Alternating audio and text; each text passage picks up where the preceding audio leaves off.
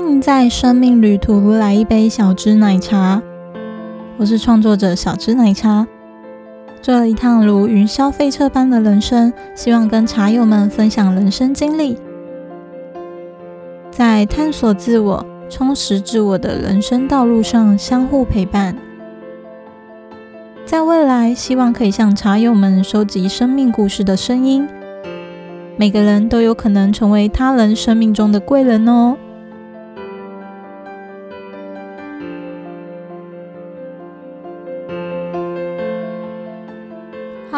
大家好，这一集想跟大家聊聊工作，或者是我最近在经营的副业。那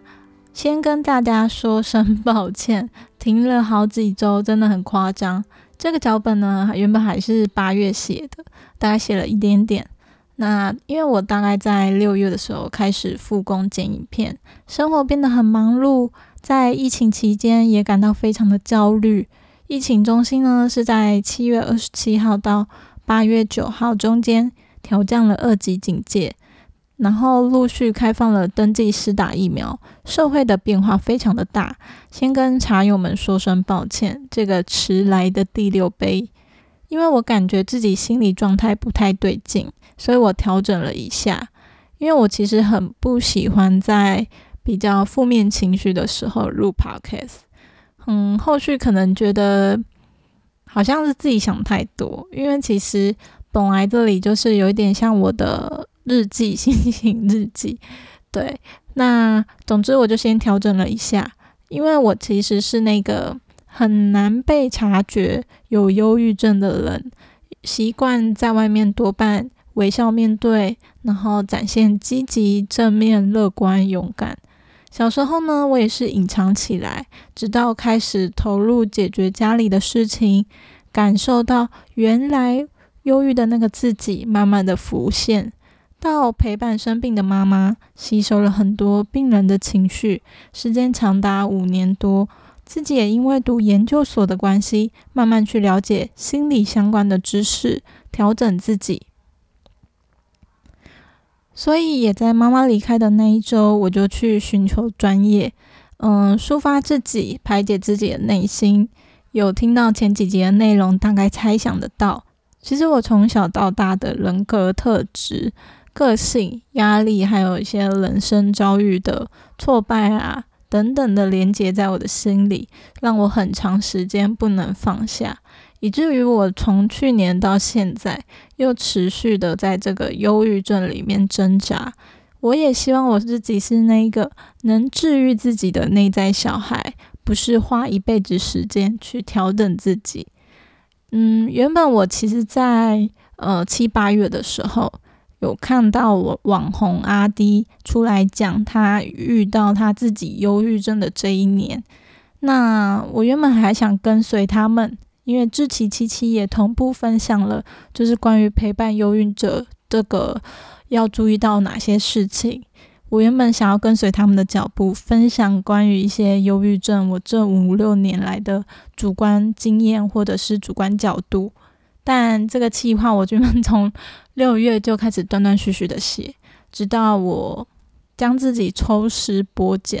觉得好像没办法继续写下去，因为心里非常的挣扎，因为很过程觉得很辛苦。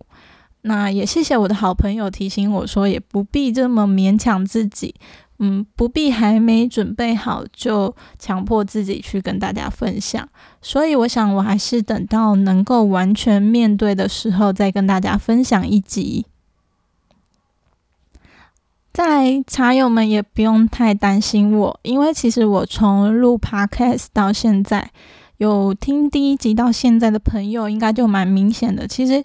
我有因为录 podcast 慢慢找回自己的自信。那对我来讲，这边就像是我的小窗口，它让我从对一切没有兴趣，到慢慢的重回人群。那也让我自己借此抒发，还有不断的去听我自己讲话，听我自己内心真正的想法。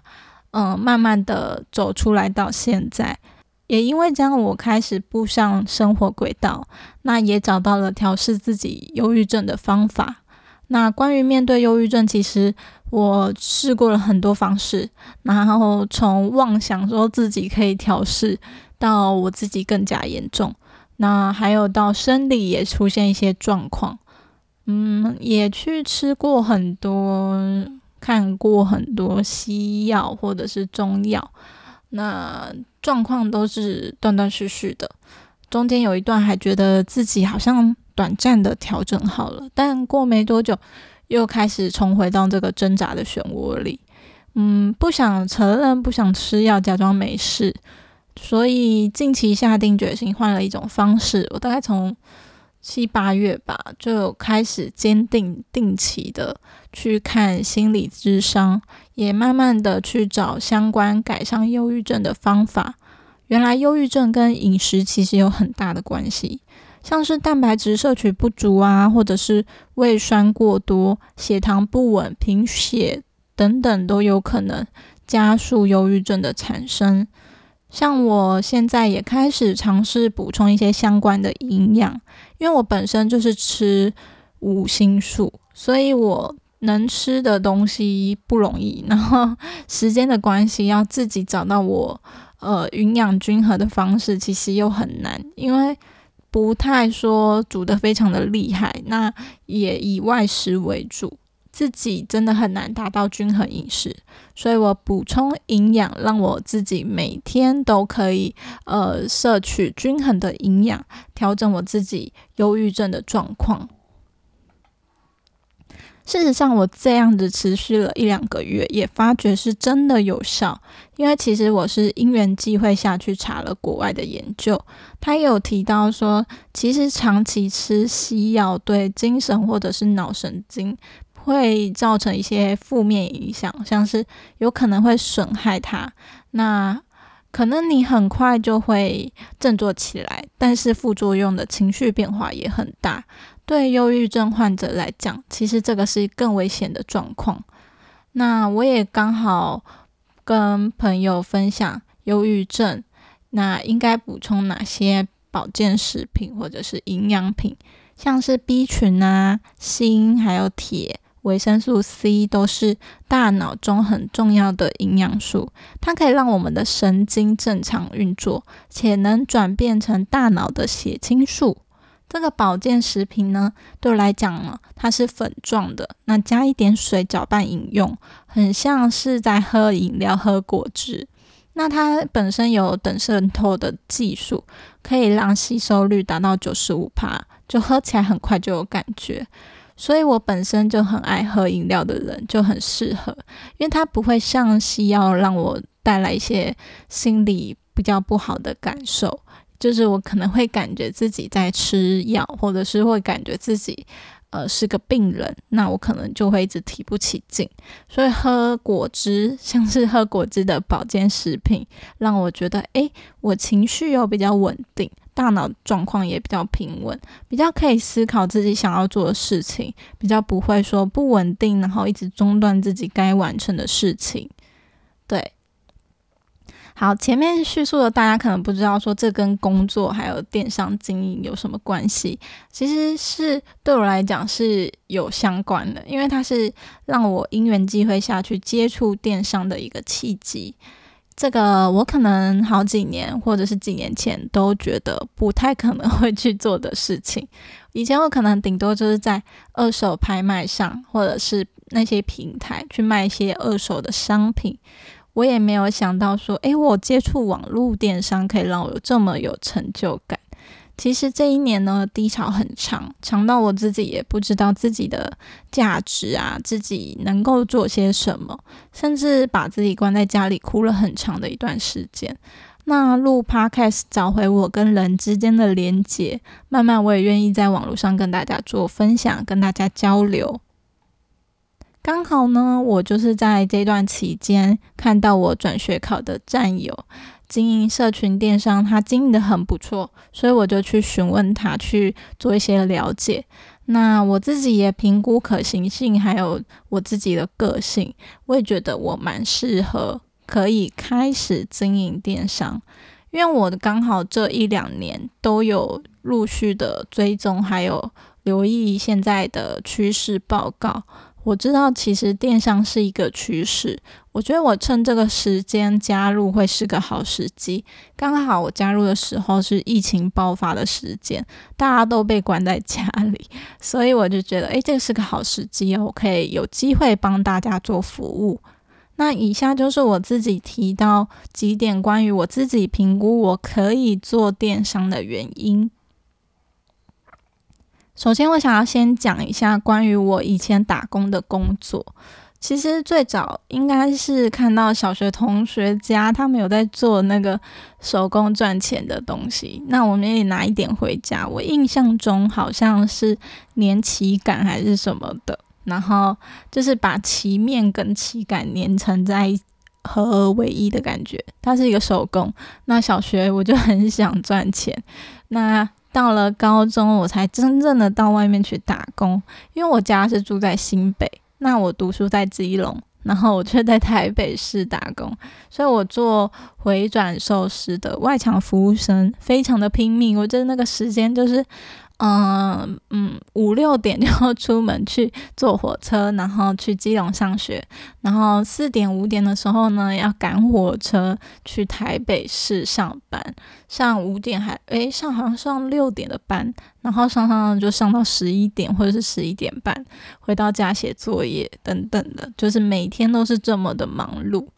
那我觉得那过程是蛮蛮辛苦，但是也蛮开心的，因为可以赚钱。那也从那个时候开始，我知道我自己很喜欢跟人面对面的工作，服务性质的工作，跟人交流会让我有自信、有成就感。后来到了高中毕业的暑假。找到了保险公司的电话行销工作，我每天就打电话去问陌生人说：“诶，能不能留下地址跟电话，让我寄 D N 让他参考？”那很意外的，我做的还不错，就我大概一天打八个小时的电话，可以留到十二个以上的个子，觉得蛮开心的。那后来我又在了台北市的五星级餐厅里。做外场服务生，他比较多的是服务品质上的提升。他要穿很端庄的衣服，要介绍菜色里面的功效跟食物。那我也在那边工作，学习到非常多关于服务品质。我觉得我是在那个时候把服务建立起来，就是你把客人当成你的朋友，那你必须要用同理心去跟他呃交流跟建立服务。那我觉得在里面这个过程，我有印象非常深刻，就是曾经有一个客人跟我要，呃，就是跟我聊天，然后还想，嗯，因为他是到呃这边去做婚礼拍摄，那摄影师居然问我联络方式，我就蛮意外的。其实后续也没有干嘛啦，就只是互相追踪这样。那再来是在休学的时候。那一年我做了非常多不可思议的体验，因为那时候我休学住在外面，那我觉得哎，我不能就是靠家里，是我自己决定搬出来，所以我就去做了很多打工。那我印象中有做了一个非常特别的，就是他是去补习班跟他拿名片，然后你自己到小学去定点发名片，对，就是没有人管，就是我一个人，然后骑机车，然后到各个学校门口去定点发名片。然后再回报说，哎，我们几点到几点这样？那时候我就觉得，哎，其实，嗯，我也不是第一次在路上发东西啊。我最有印象应该是高中的时候就有跟着补习班他们去学校门口发东西，所以这个对我来讲其实蛮容易的。那再来就是后来又透过朋友的介绍到了咖啡厅去工作，那我做的是柜台。然后就是负责收银跟稍微记账的服服务这样子。那其实我们也不是单纯的做柜台，因为平常那边也没什么人，所以我们是呃，我是柜台兼外场服务生，就有时候也蛮忙的。就如果是假日或者是特别有活动的时候。当柜台兼外场呢，我总是希望说，我可以用我的经验来跟大家分享，帮助大家工作顺利。所以，像我之前在上一份工作，诶，我知道有班表的制度，虽然我们咖啡厅人是没那么多，但是觉得诶，如果建立起来的话，大家会蛮工作蛮顺利的，对，所以我就建立起来。然后还有关于柜台的，就是小小规范，就是毕竟做账的是我，我还是很担心说，如果账乱掉，大家都来结账，那如果说出了什么问题要承担，所以我也是有稍稍的建立起这个规范。当然也有美中不足的地方啦。当然我服务客人我非常开心，还有遇过外国客人，然后努力的用英文跟他讲话。对，那后来因为我自己想要学英文，就是在我准备转学考的过程，那我就去了英文补习班。原本是要去上课的，没想到我变成那边的员工，就是一边上课一边当员工。但是我对我来讲，真的是补教界好像非常的不适合我，就是嗯自己觉得蛮难的，所以后来也没有做多久。嗯，近几年呢比较多是在嗯寒暑假的时候去出版社剪辑影片。其实这工作对我来讲是蛮神奇的，就是它是一个剪。电脑软体的教学影片，就是我本身是学资管毕业的，那大学的时候学资管，所以我觉得诶，其实好像还可以。就是如果懂软体操作的话，大概怎么呈现给小朋友，让他们好学，大概知道。然后刚好他们要用的软体又是威力导演剪辑，所以对我来讲就很上手。那也剪了蛮多年的，就是大概寒暑假都会去。但是，呃，剪影片是我自己自学啦，但是变成工作，原本好像很有兴趣的东西，感觉变得有一点压力，因为它会，呃，需要我在一段时间内赶出一个成品。那其实我自己都很害怕，就是因为外在的环境，或者是心理的压力，或是感觉上时间上的压力，会打乱我的剪辑节奏，就会很害怕说自己剪辑节奏不对，就出来的成品就。嗯，效果可能没那么好，所以就是长时间坐在电脑前面，其实慢慢也发觉自己好像不太适合。因为呃，像今年我就有一段时间是，嗯，我面对电脑工作，可是我脑袋开始不太清醒，不太清楚，非常的混乱。那我就会觉得我对我自己工作表现非常不满意。那我又很负责任，很尽责，然后就会更加的混乱，更加的不知道该怎么办。更加的放不下工作，所以真的，呃，要花时间关心内心的自己。再来，我这几年也有去做婚礼小管家，它就是一个协助婚礼企划完成婚礼流程的工作。我主要就是服务新娘，就是看她需要什么，协助她。那我觉得很开心，因为我做这份工作，我觉得很欢乐，就是因为都是在很很幸福的。活动幸福的呃那个空间里面，那甚至也有人问我说：“诶，你学历这样，你为什么要做这份工作？”其实就不是，就是不管为什么，就是我觉得我有兴趣，我就喜欢服务别人，跟别人面对面，让我很开心，很有自信。但是说真的，服务业真的需要很大的体力。像我今年又重新回去工作，我就感觉体力好像没有以前好。以前可以一天接两场，那今天或是现在，我大概一天一场就非常的累。所以我觉得，嗯，服务是很开心，但是可能体力上好像已经慢慢的不太行。这样，好，终于我要来讲为什么我要经营电商。因为呢，我一直都很想要有一个被动式收入，但是我没有遇到可以接受或是我自己适合的。像我知道微商，但是我觉得他们的产品好像不适合我卖。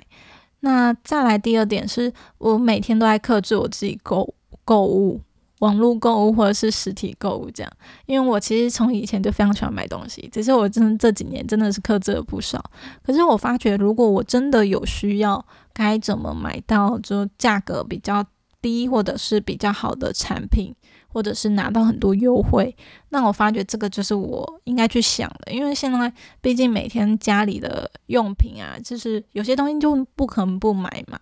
那第三是我现在在。创立我有兴趣的 podcast，虽然它是有机会得到广告赞助的，但是我没有知名度，很难有赞助，所以我就想说，诶，那我是不是可以透过电商来借由产品提升我的知名度？或者是我电商经营的客人，可以有机会听到我的 podcast。那第四是我这几年陪我妈跑医院呢，我得知健康实在是太重要了。你有太多太多的时间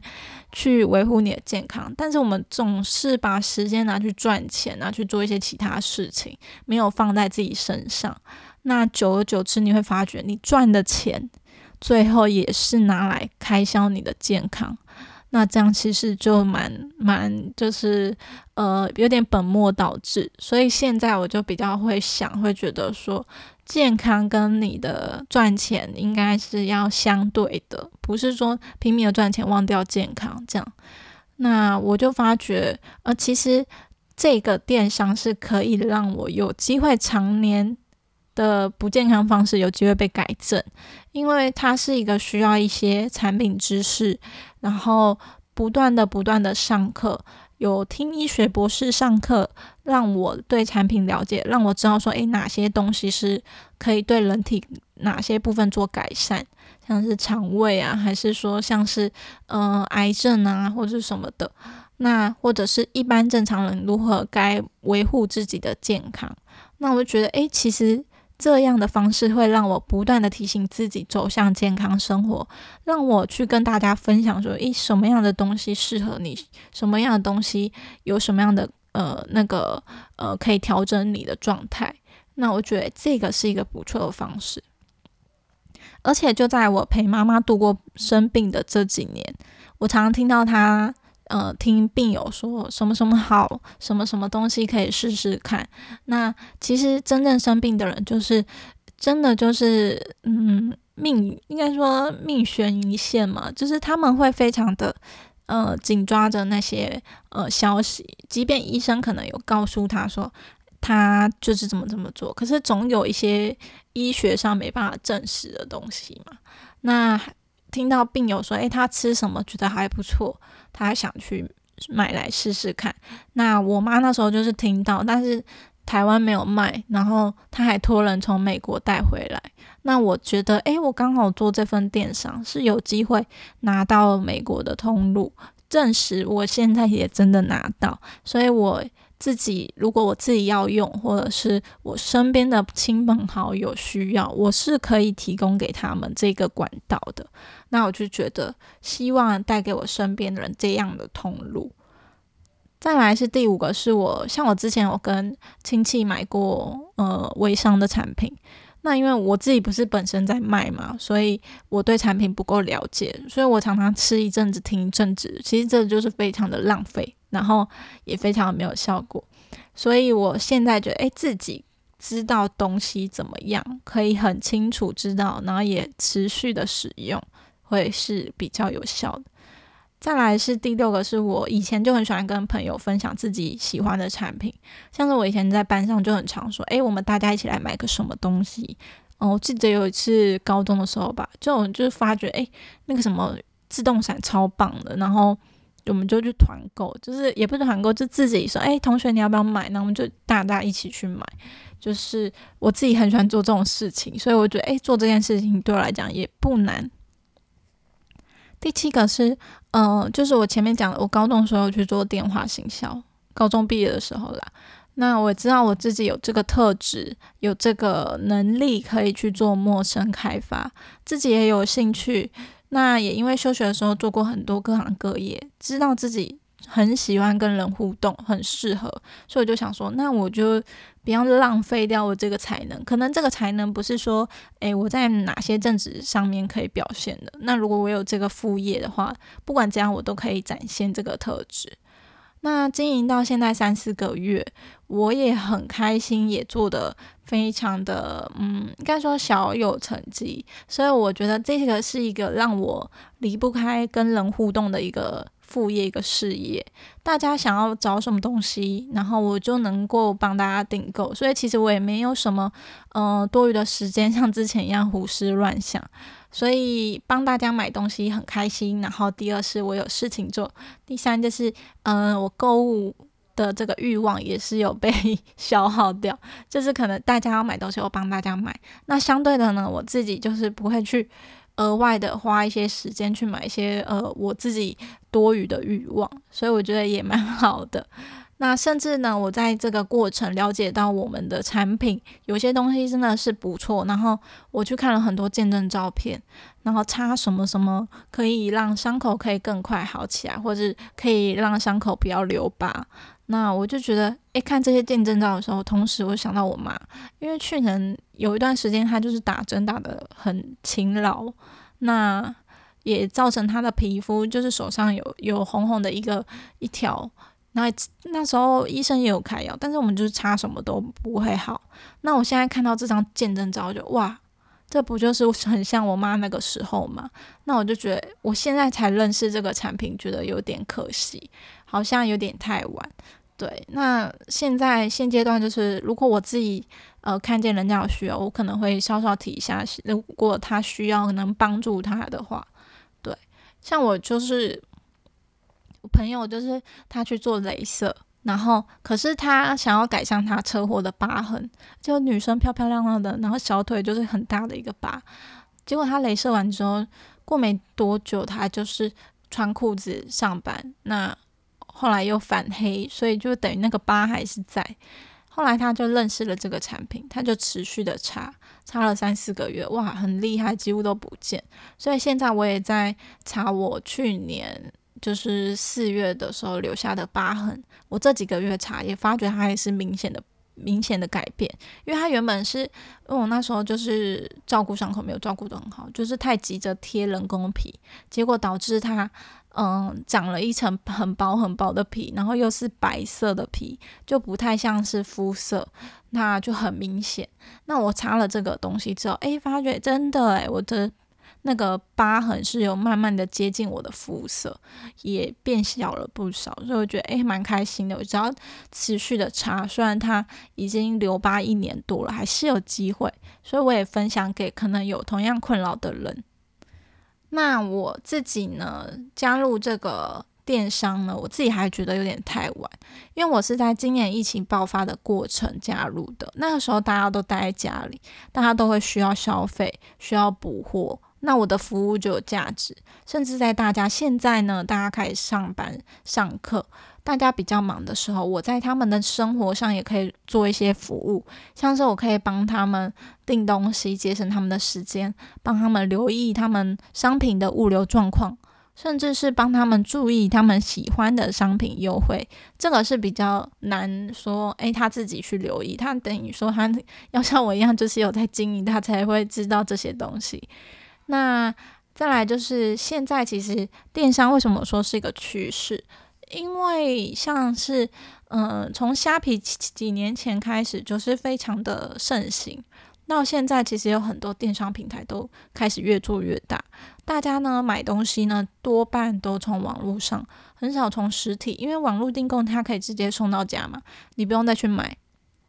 不用再去载，像是呃，尤其是卫生纸，卫生纸的话，就是一次就好几串。那你不可能说，哎，骑机车去去量贩店买回来，非常的辛苦。像我现在都是在家，然后订购，它就会送到家里，我也不用说去载，我机车可能也没办法载那么多东西，所以我觉得很方便。那如果说呃有客人他喜欢什么商品，我会帮他留意这个优惠，有时候他的团购价真的是很便宜。我很开心可以认识到这个这个副业这个事业，因为它是不用批货、不用包货、不用囤货，那很简单、很容易上手的一个创业。副业，然后你可以兼职起步，你可以每天花零碎的时间经营，可以自己弹性的调整你自己的规划，然后你可以自己决定你要投入多少时间去投入多少心力去经营，你就会获得多少的回馈。那也因为这样，每天生活都过得非常多彩多姿。像之前苹果十三还没出来的时候，我们也有在推预购的服务。现在呢，包含呃，十一住行娱乐几乎都有。像是我们这次要出去玩，那我们订房我自己可以订，那我自己也有自己的帮自己打开，帮自己增加被动收入。那如果你也有兴趣想打开你自己的被动收入，帮自己加薪，你也可以跟我联系。我觉得是这样啦，就是说我们不强迫，但是你自己多一个选择的话，那选择权就在你喽。那如果你还没有听过，那你等于是你少一个选择的机会，你永远就是在等等说什么时候。那如果你听完之后，你自己可以决定说，诶，我现在知道有这件事情，那什么时间我比较充裕，什么时候我的工作我觉得，诶，其实我可以兼职经营这个副业，那你就变成时间掌握都在你那边。那我也希望说，诶，还没有听过的朋友都可以跟我联系哦。那如果你有喜欢或是特别想要订购的商品，也可以跟我联系。那这礼拜就是先这样，呃，也欢迎大家对于哪些部分更想知道、更想、更 更有共鸣，都可以在下方留言处给我星星评价支持。留言给我。那如果你是用 Apple Podcast 收听的朋友，拜托你也留言给我，谢谢你们，我都会在往后的节目回复给大家。谢谢茶友们的收听。最后跟大家分享一首好听的歌曲《四季与你》，陈响，送你三月的风，六月的雨，九月的风景，让我余生都有关于你。如果你不是用 KK Bus 收听的朋友，你也可以点击资讯栏歌曲名称，听听我分享的歌曲哦。